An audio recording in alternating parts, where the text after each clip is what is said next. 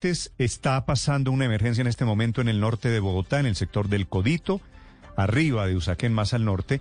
Hay 100 hombres de la policía, un helicóptero para entrar, para entrar a la parte alta de un barrio en donde hubo una balacera que duró más de 20 minutos y que terminó con el incendio de 14 viviendas. En el lugar está Julián Ríos.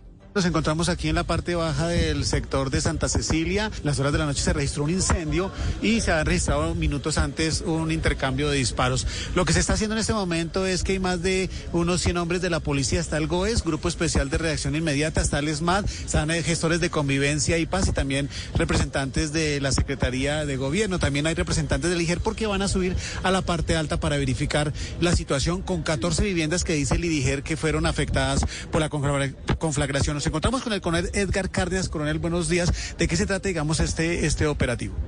Bueno, bien, eh, teniendo en cuenta lo que sucedió en horas de la madrugada, eh, donde algunas viviendas resultan afectadas producto de, una, de un incendio, pues las entidades del distrito y la Policía Nacional eh, iremos a este lugar a establecer qué sucedió allí, la afectación, digamos, real, a través de las entidades del distrito y DIGER y Secretaría de Seguridad, establecer, digamos, la atención básica para las personas y establecer cuál va a ser, digamos, la ruta de atención por parte del distrito y también como Policía Nacional por brindar todas las condiciones de seguridad en el lugar, establecer la situación que allí pudiese estar presentando, tomar las decisiones que correspondan precisamente para generar seguridad, convivencia en el lugar. Y el coronel igualmente o la policía explica que pues está verificando si tiene que ver algo, digamos, el, el hecho de orden público que se registró con la conflagración. Esa es una situación que se va a verificar allá en el punto. Coronel Cárdenas, muchas gracias. Eh, en este momento se preparan para subir a la parte alta.